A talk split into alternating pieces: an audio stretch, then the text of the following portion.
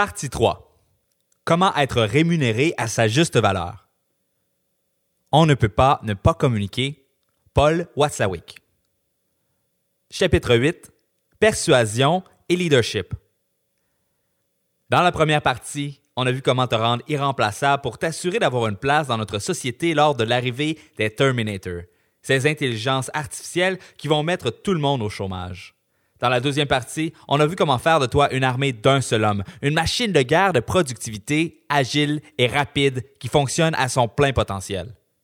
Nous sommes maintenant rendus à l'étape finale. Les bordures du casse-tête ont été complétées. Il ne reste que quelques morceaux à placer au centre du tableau. Pour être capable d'accomplir quoi que ce soit, il faut prendre les choses en main, sortir de la routine, agir. Et non seulement ça, mais il faut également convaincre les autres de nous suivre dans notre mission de rendre le monde, ou du moins notre entreprise, un peu meilleur. Ce n'est pas une mince affaire. Les gens sont incroyablement têtus et résistants au changement. Il faut donc, autant que possible, que ça vienne d'eux et qu'ils co-créent le projet avec toi. Peu importe ta position, seul, tu n'as aucun poids. Même le PDG d'une entreprise ne peut forcer sa compagnie à prendre un virage qu'elle ne veut pas prendre. Lorsque j'ai parlé de la qualité d'une idée dans la première partie, j'ai dit que tu ferais mieux de prendre les idées des autres personnes plus élevées dans la hiérarchie de ton entreprise si tu veux qu'elles finissent par voir le jour. C'est maintenant le temps d'apprendre comment trouver ces idées et impliquer la personne dans leur développement. Pour ce faire, je vais te proposer une stratégie qui s'inspire des deux modèles qui ont, chacun leur tour, révolutionné la façon de créer et développer des entreprises rentables.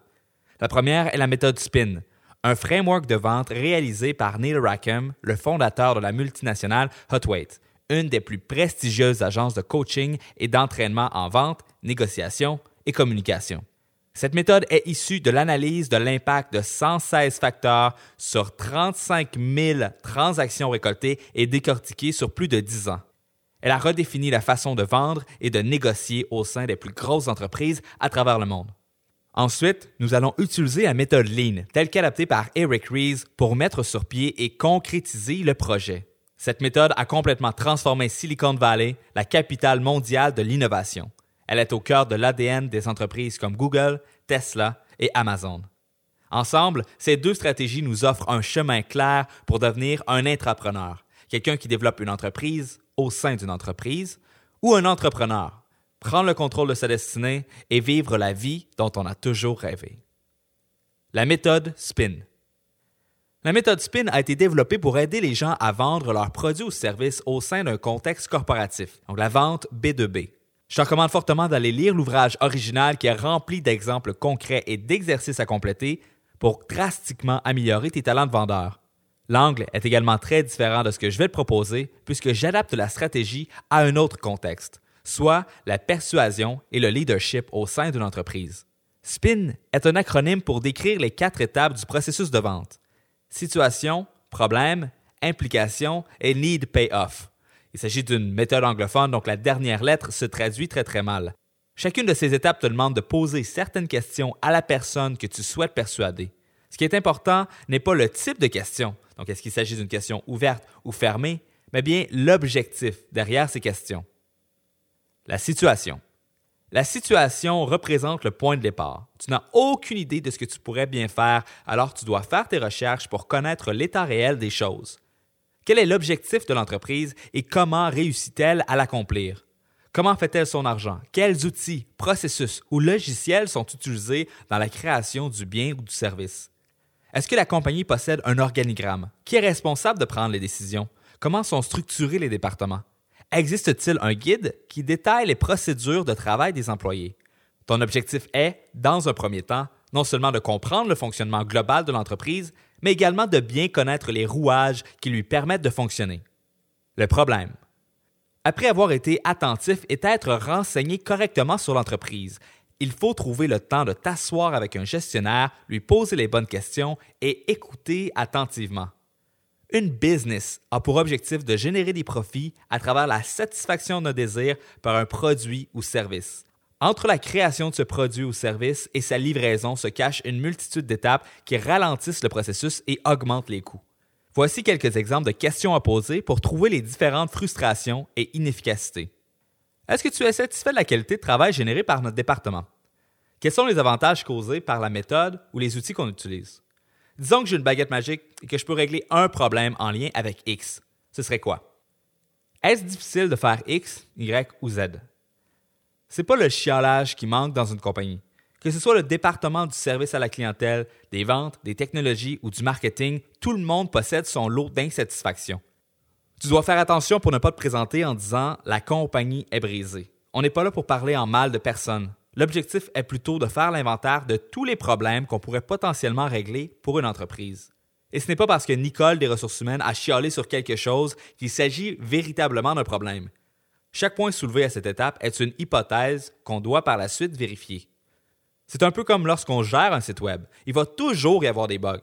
Dès que le site ou l'application est le moindrement complexe, c'est quasi impossible de tous les régler.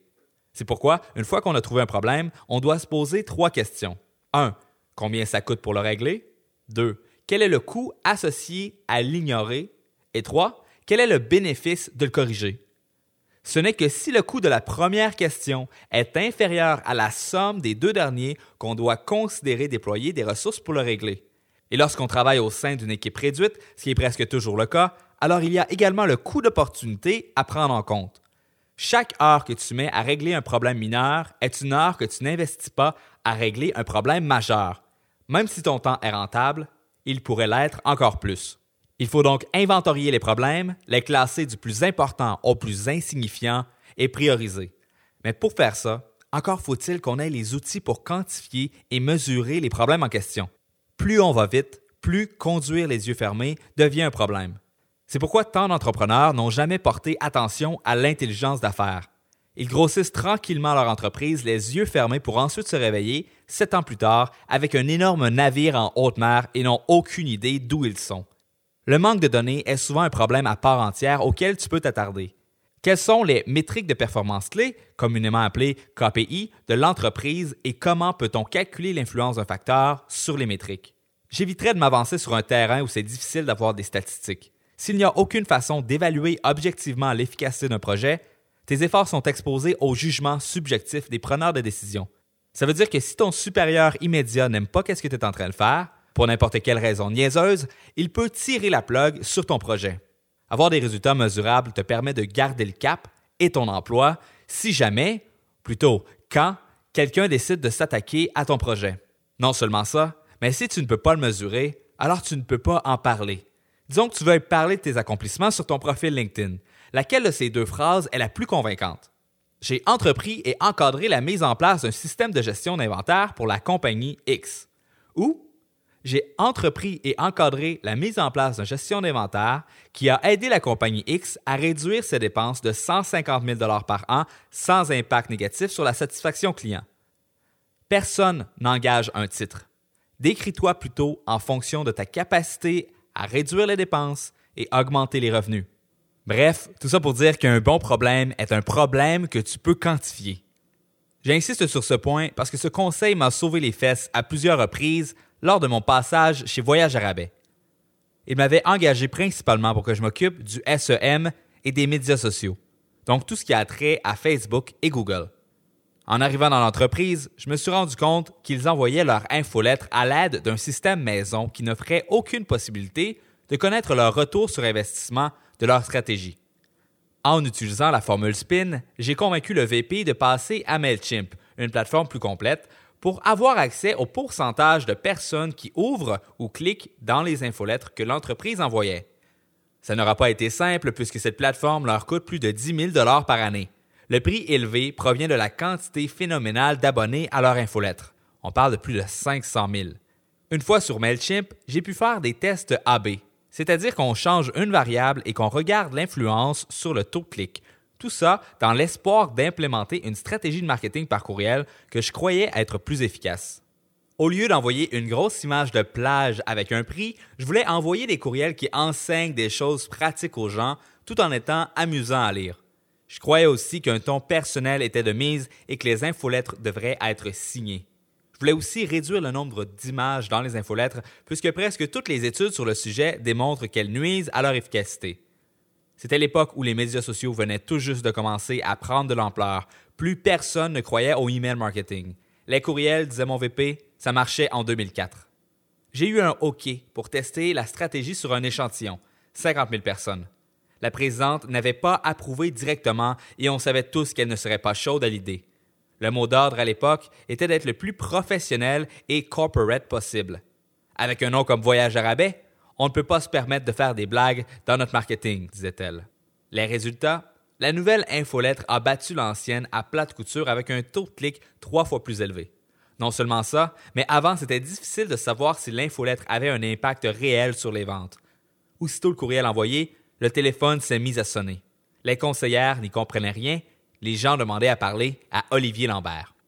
Un an plus tard, l'entreprise avait fait un virage à 180 degrés sur sa stratégie de marketing par courriel, ce qui aura été l'une de ses manœuvres les plus profitables. Le vice-président, David Grégoire, a parlé des stratégies qu'on a mises en place à d'autres dirigeants d'entreprise et lors de plusieurs conférences, toujours en mentionnant mon nom. Lorsque je lui ai demandé, il m'a également fait une recommandation LinkedIn très favorable, ce qui aide énormément pour établir sa crédibilité. Plus sur ça, dans les prochains chapitres. Malheureusement, même avec les chiffres à l'appui, ce n'est parfois pas suffisant pour avoir une influence durable sur une entreprise. Peu après mon départ, David est également parti pour fonder sa propre entreprise. Depuis, on a dû voir toutes les innovations qu'on avait mises sur pied ensemble se faire effacer une à une. Je ne m'y attendais pas et ça aurait été excessivement difficile de regarder quelque chose qui me rend fier s'effacer sans rien pouvoir faire. Tout ça m'aura appris quelques leçons importantes, dont celle-ci la culture d'une entreprise lui provient de la somme des croyances et attitudes de ses employés. Les changements ne sont pas restés parce que je n'ai réussi à influencer qu'un seul individu. Suite à notre départ, plus personne ne croyait à nos stratégies.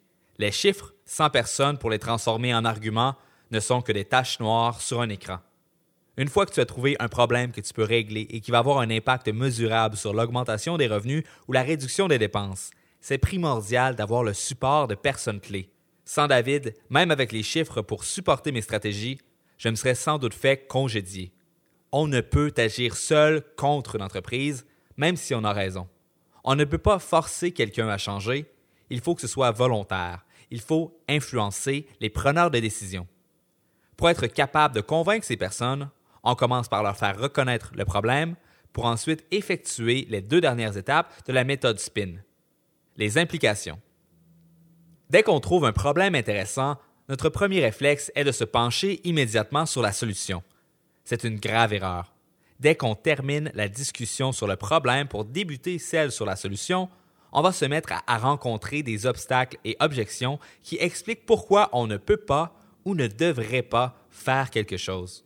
Offrir une solution à cette étape tue ton projet dans son berceau. Tu te souviens de nos trois questions? Si le coût de la solution est inférieur à la somme du coût du problème et du bénéfice de la solution, alors le projet est potentiellement viable. Le coût de la solution n'a pas encore été déterminé. On va voir comment s'assurer de le minimiser avec la méthode Lean. Mais avant d'en parler, il faut s'assurer que le côté droit de l'équation soit aussi lourd que possible pour que la solution paraisse acceptable, voire même désirable. C'est là que les deux dernières questions de la méthode SPIN entrent en jeu les questions d'implication visent à faire prendre conscience à l'autre du coût réel du problème et les questions need payoff visent à rendre les bénéfices de la solution plus tangibles. Ces questions sont vitales parce que les problèmes importants se cachent souvent en pleine vue de l'entreprise. Les choses ont toujours été faites d'une certaine façon et ça n'a jamais posé de problème. Jusqu'au jour où l'entreprise est devenue trop grosse pour que ça reste viable.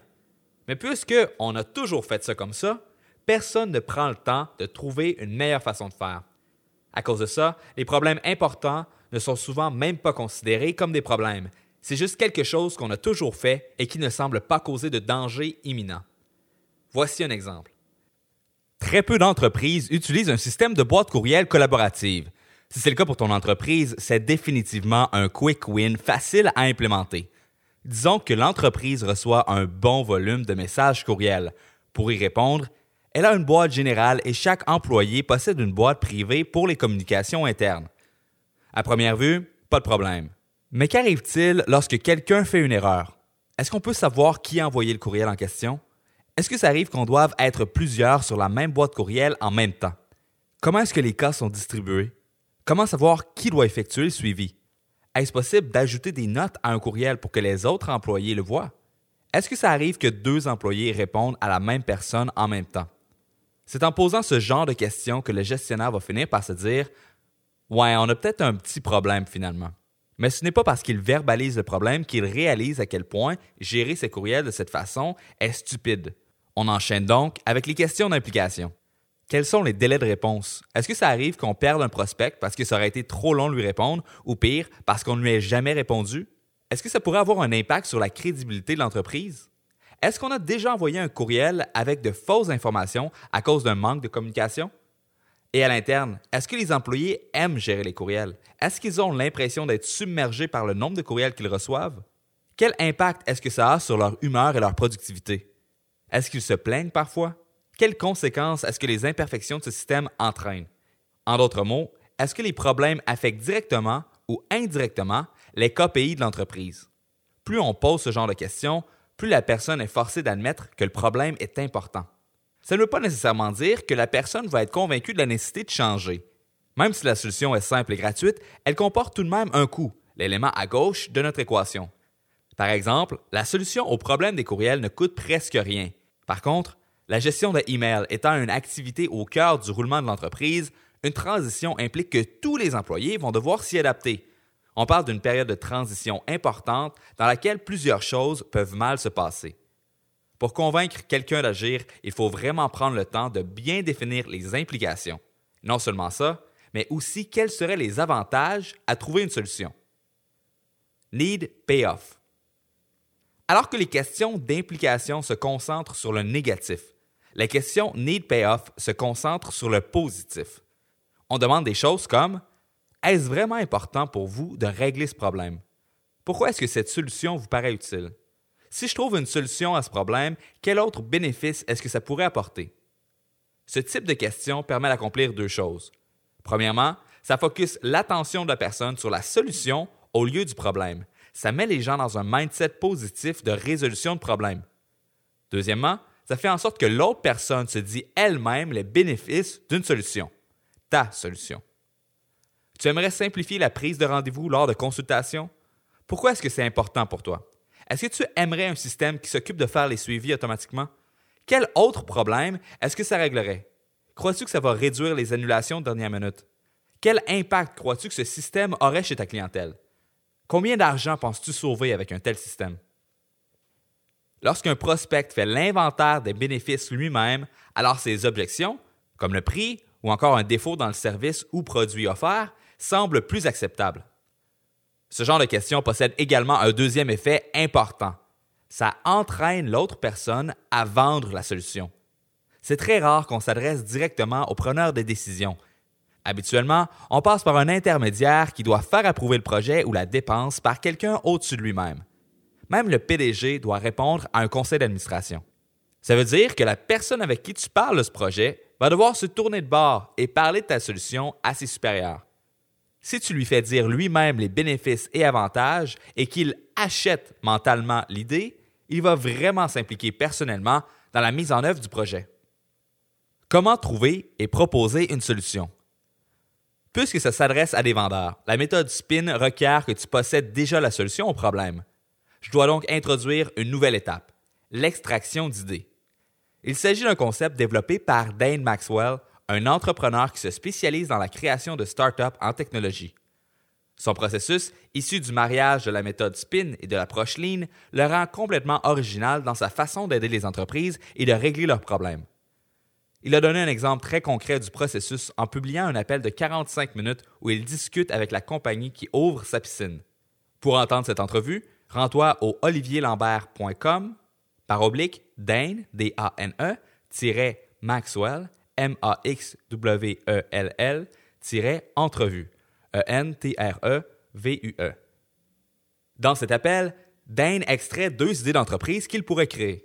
L'entrepreneur lui dit très clairement qu'il serait prêt à payer 500 dollars par mois pour une de ces deux solutions et lui assure que c'est également quelque chose qui intéresserait tous ses compétiteurs. Sa façon de faire est tout simplement brillante. Après avoir questionné l'entrepreneur sur la logistique de son entreprise, des questions situationnelles, elle réussit à trouver deux frustrations majeures en utilisant les questions problèmes. La logistique de paiement et la prise de rendez-vous sont excessivement complexes et lourdes et certains clients se plaignent que le nombre d'heures facturées est trop élevé.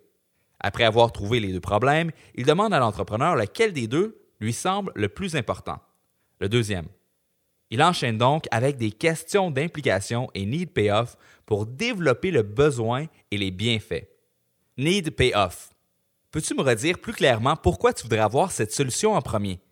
Si tu avais un système pour faire le suivi de temps de tes employés, combien est-ce que ça ajouterait à tes revenus? Implication. Est-ce que ce problème t'affecte négativement dans ton quotidien? Qu'est-ce qui se passe lorsqu'un client t'appelle parce qu'il n'est pas satisfait? Qu'est-ce que tu fais? Si tu fais 10 jobs, sur combien d'entre elles est-ce que ce scénario se produit? Combien de jobs fais-tu par année? Si je comprends bien, ce scénario te fait perdre 10 jobs par année, ce qui signifie 20 000 de revenus. Tu dois prendre ces appels, ce qui te gaspille ton temps et ton énergie. Disons que tu reçois un appel comme ça et que tu possèdes une baguette magique qui réglerait tous tes problèmes. Qu'est-ce qui se passerait exactement?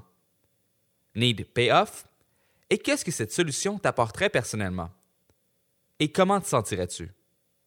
À combien évaluerais-tu le prix que tu serais prêt à payer, sachant que tu perds 20 000 par année, sachant que tu perds ton temps, sachant que tu pourrais faire plus d'argent, sachant que tu perds ton énergie? Combien serais-tu prêt à payer? Les questions que je viens d'énumérer sont transcrites et traduites directement à partir de l'appel téléphonique qu'il a eu avec l'entrepreneur. Si tu parles anglais, je te recommande fortement de prendre le temps de bien écouter et de prendre des notes. Cette conversation est l'exemple parfait de la méthode SPIN que tu vas pouvoir mettre en place pour convaincre l'entreprise de financer un projet, que ce soit sous l'angle d'entrepreneur ou d'entrepreneur. Dans les questions que je viens de mentionner, une d'entre elles n'est pas dans le modèle SPIN et concerne le quoi. Si tu avais une baguette magique, qu'est-ce qui se passerait? Quel serait le scénario idéal?